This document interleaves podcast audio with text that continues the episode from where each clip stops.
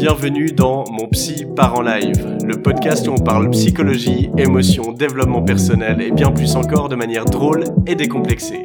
Je suis Julien Borloo, psychologue spécialisé en hypnose et coaching et je te donne toutes les clés pour prendre soin de ta santé mentale.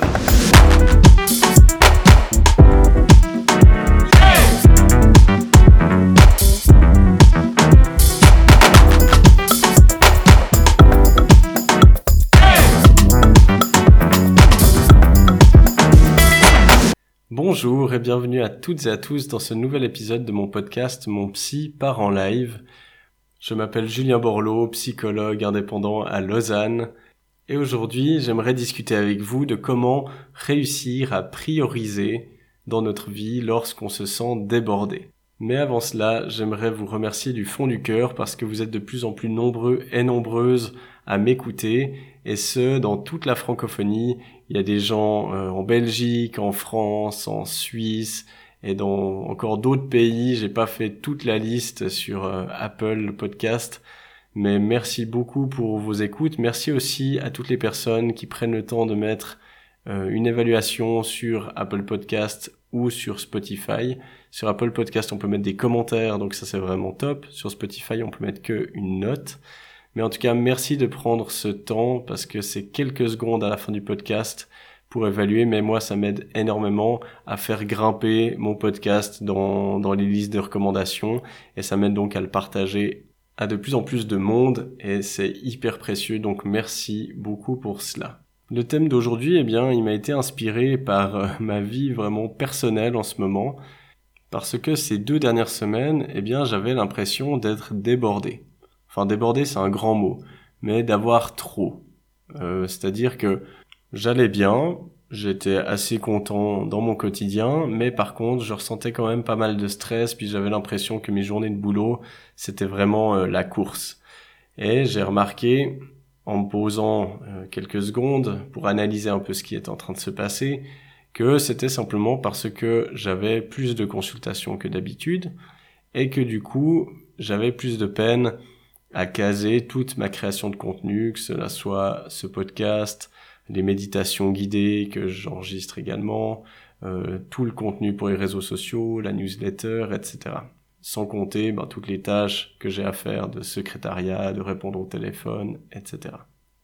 Et puis, eh ben, c'est des choses euh, qui me tiennent à cœur, que j'ai envie de garder, mais ben, c'est clair que quand j'ai 5, euh, 6 consultes par jour, c'est plus difficile de caser tout ça. Et donc, eh bien, je me suis vu devoir faire des choix, en tout cas réfléchir à quel choix je devrais faire pour réussir à garder des journées de travail qui sont épanouissantes. Parce que, en tant qu'indépendant, c'est un point d'honneur que je me fixe d'avoir des journées où je peux être content. De jamais aller au boulot en me disant, ah, ça va être une journée horrible aujourd'hui. C'est vraiment quelque chose qui m'arrive jamais et je tiens à ce que ça reste ainsi. Et donc j'ai été amené à me poser la question de la priorisation. Qu'est-ce qui est réellement important pour moi? Qu'est-ce qui apporte le plus de valeur et que je dois prioriser? Et ça, bah, c'est sûrement une question qui va résonner avec beaucoup de personnes, notamment des personnes qui ont pu vivre un burn-out, qui sont en train d'en vivre un, ou qui sont à risque de vivre un burn-out. Parce que quand on parle notamment de travail, mais on pourrait élargir cette réflexion à toute situation parce que là on parle du monde professionnel, mais être débordé, on peut sentir ça aussi dans notre vie familiale par exemple. On peut être débordé par toutes les tâches à faire, par les enfants, etc. Et on va être face au même type de raisonnement. Mais dans le monde professionnel, ben, il y a du travail qui est infini. Par contre, nos journées de travail, elles, sont finies. Et donc, le risque et c'est ce que ont fait toutes les personnes quasiment qui ont fait un burn-out, c'est de vouloir faire rentrer des tâches infinies dans un temps fini. Et donc on rentre dans un truc où on va constamment faire plus, plus longtemps, euh, plus rapidement, etc., jusqu'à l'épuisement. Alors quand je suis face à des personnes qui sont dans un processus de burn-out, je leur explique ce constat, que le travail est infini, notre temps est fini. Et donc que par définition, il n'y a jamais une journée où on a terminé tout ce qu'on doit faire. Et ce n'est pas parce que notre manager nous donne beaucoup trop de boulot qu'on doit l'exécuter. Le rôle d'un manager, c'est de déléguer. Mais c'est pas son travail de limiter votre charge de travail. C'est à vous, à nous tous. Hein. Alors moi, j'ai pas de manager au-dessus de moi, mais euh, je suis dans les mêmes problématiques au final. C'est de notre responsabilité que de limiter les tâches, notre charge de travail. C'est-à-dire prioriser quelles sont les tâches qui ont le plus de valeur ajoutée et puis ben, prioriser ces tâches euh, en mettant celles qui ont moins de valeur ajoutée, qui sont moins importantes à la fin. Et si notre manager vient nous euh, faire des reproches, eh bien notre job c'est de pouvoir dire voilà l'état des lieux, il y a trop de tâches par rapport à mon temps de travail, donc j'ai priorisé telle tâche avant les autres pour X raisons. Et ça, bah, alors soit vous avez un manager qui euh, a les pieds sur terre et qui est forcé d'accepter ça, soit bah, c'est un manager qui n'a pas compris euh, le concept euh, que voilà le travail est infini, notre temps est fini, qui a les pieds sur une autre planète et du coup, bah, ma foi, qui ne vit pas du tout dans, dans une réalité. Alors ça, ça peut arriver. Dans ces cas-là, il vaut mieux partir de cette entreprise. Alors, moi j'ai été euh, mis face à ce questionnement de me dire ok là depuis le début 2022 j'ai réduit mes horaires de travail parce que je veux privilégier mon équilibre de vie. Par contre, je n'ai pas réduit mes tâches. Même au contraire, je prends un peu plus de monde en consultation. Et par contre, en termes de production de contenu, c'est resté la même chose que dans les années précédentes. Donc, forcément, je dois faire le même nombre de tâches dans un temps plus court. Et là, ben, je vois que c'était peut-être plus difficile, donc je me suis dit, ben, quelles sont les choses les plus importantes? Et dans ce cas, il faut trouver un peu des lignes de conduite. Alors, quelles ont été ces lignes de conduite pour moi? Eh bien, alors ma priorité, c'est toujours ma santé. Ça, c'est un point important. Euh, j'ai déjà eu des problèmes de santé, j'en ai déjà parlé, sauf erreur, dans un autre épisode. J'ai par exemple une maladie chronique au côlon qui s'est déclarée après une période de travail intense où il y avait pas mal de stress, beaucoup d'horaires de jour, de nuit, etc. Donc bah voilà, ça arrive souvent quand on est jeune, qu'on se pense immortel, eh bien on a comme ça des petits rappels de la vie qui nous font dire ben non, tu n'es pas immortel et il faut prendre soin de ta santé. Alors moi j'ai bien compris ça et c'est vrai que depuis que j'ai eu cette maladie, c'est quelque chose que je mets vraiment en priorité et de plus en plus. Là, justement, si j'ai réduit mes horaires, c'était pour aussi pouvoir euh, augmenter mon activité physique. Donc, je m'entraîne tous les matins, euh, souvent aussi euh, le soir. je fais plus attention à ma nutrition. J'essaye actuellement de faire plus attention à mon sommeil. Enfin, voilà. Ça, c'est la priorité. Donc, je vais plus sacrifier ma santé par rapport à du job. Donc ça, c'est contenu à travers mes horaires de travail que j'ai définis, qui sont vraiment bien cadrés. Et donc, ma façon d'assurer ça, c'est de m'assurer de ne pas dépasser ce cadre. Donc, pour vous qui m'écoutez, c'est le premier conseil que je donne à quelqu'un qui est en processus de burn-out, c'est de vraiment avoir un cadre très très strict sur ses heures de travail. Et d'être sûr que voilà, si vous n'arrivez pas à vous cadrer mentalement en vous disant, ah, je sais pas, à 17 heures je suis loin du boulot, ben, mettez-vous des engagements externes. Si vous avez un sport, bah, engagez-vous à aller à l'entraînement. Comme ça, bah, ma foi, à 18h, il y a l'entraînement, que vous ayez terminé votre travail ou pas. Donc ça, ça peut aider. Donc moi, ce cadre, ben, j'ai bien réussi à le mettre. C'est plus trop euh, un problème. Alors je suis allé chercher vers d'autres cadres que je pourrais mettre. Et je me suis dit, ben ok, qu'est-ce qui est important pour moi? Une deuxième chose, c'est ceux qui payent mes factures.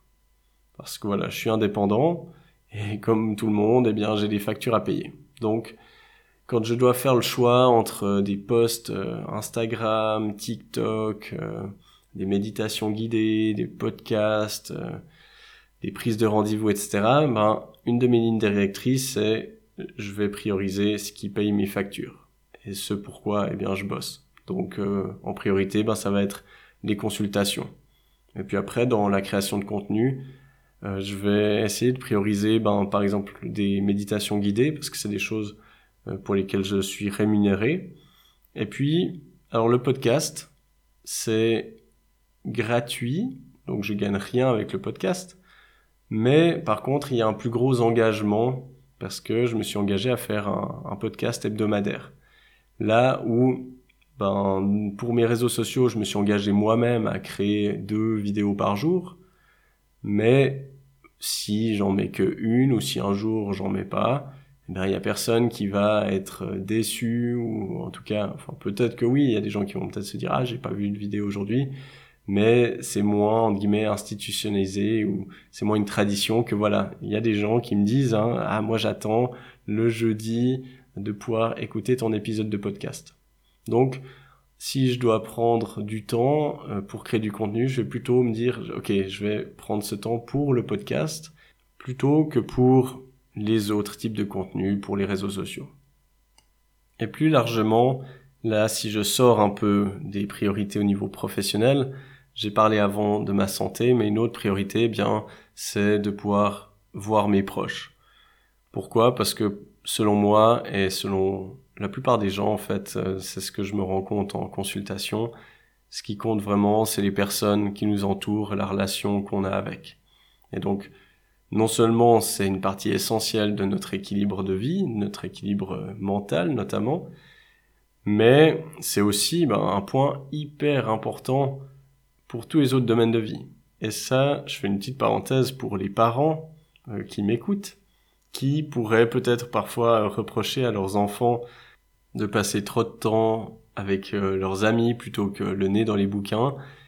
Eh bien, je trouve que c'est très dommage de ne valoriser que les études, parce que souvent on a tendance à se dire que, surtout à l'adolescence, que le temps qui passe avec les amis, voilà, c'est bien joli, mais euh, c'est pas très important. Alors que quand on regarde en fait notre cercle social et la qualité de nos relations et la grandeur de notre cercle social, eh bien, c'est ça qui va être un facteur déterminant dans la réussite, entre guillemets, de notre vie.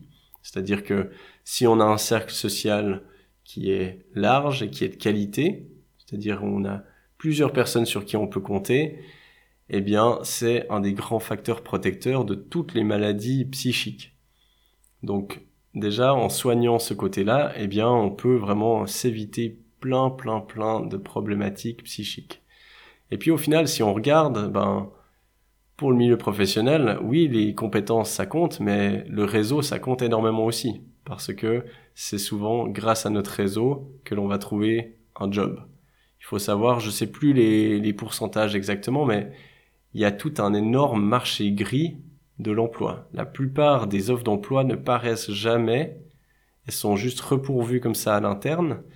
Et même dans celles qui paraissent, eh bien, il y en a un grand pourcentage qui paraissent juste pour la forme parce que les entreprises sont obligées de le faire, mais qui sont en fait déjà repourvues.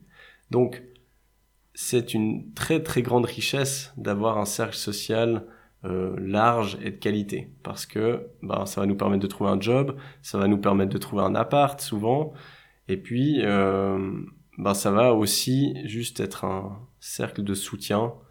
Si une fois on se retrouve à la rue, eh bien si on a des gens chez qui on peut aller dormir, ben voilà, ça va nous sauver la peau.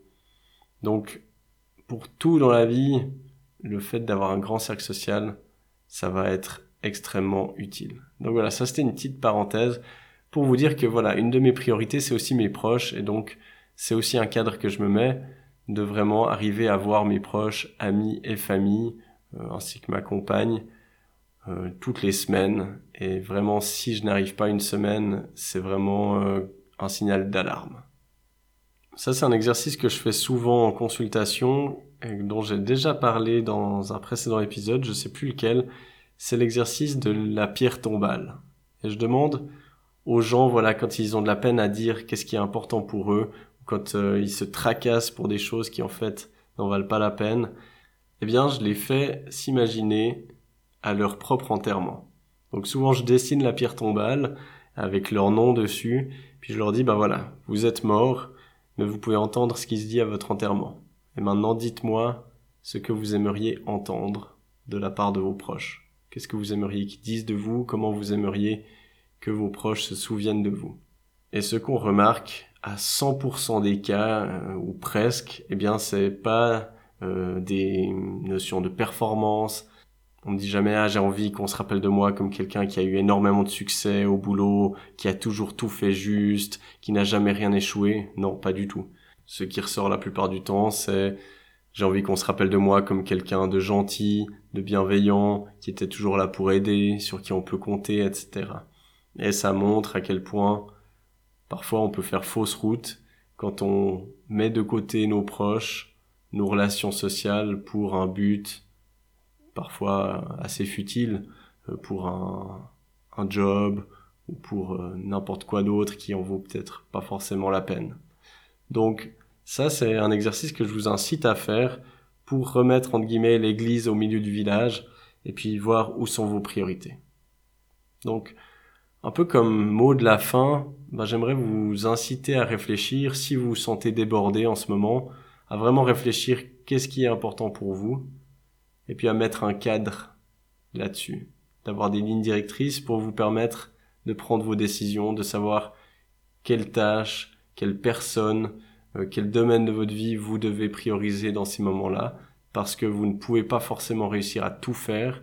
Et donc dans ces moments-là, ce qui compte, c'est vraiment prioriser. Et puis, ma foi, le reste se fera quand vous aurez le temps, euh, ou des fois, ben, vous verrez que en fait, c'est pas nécessaire de le faire.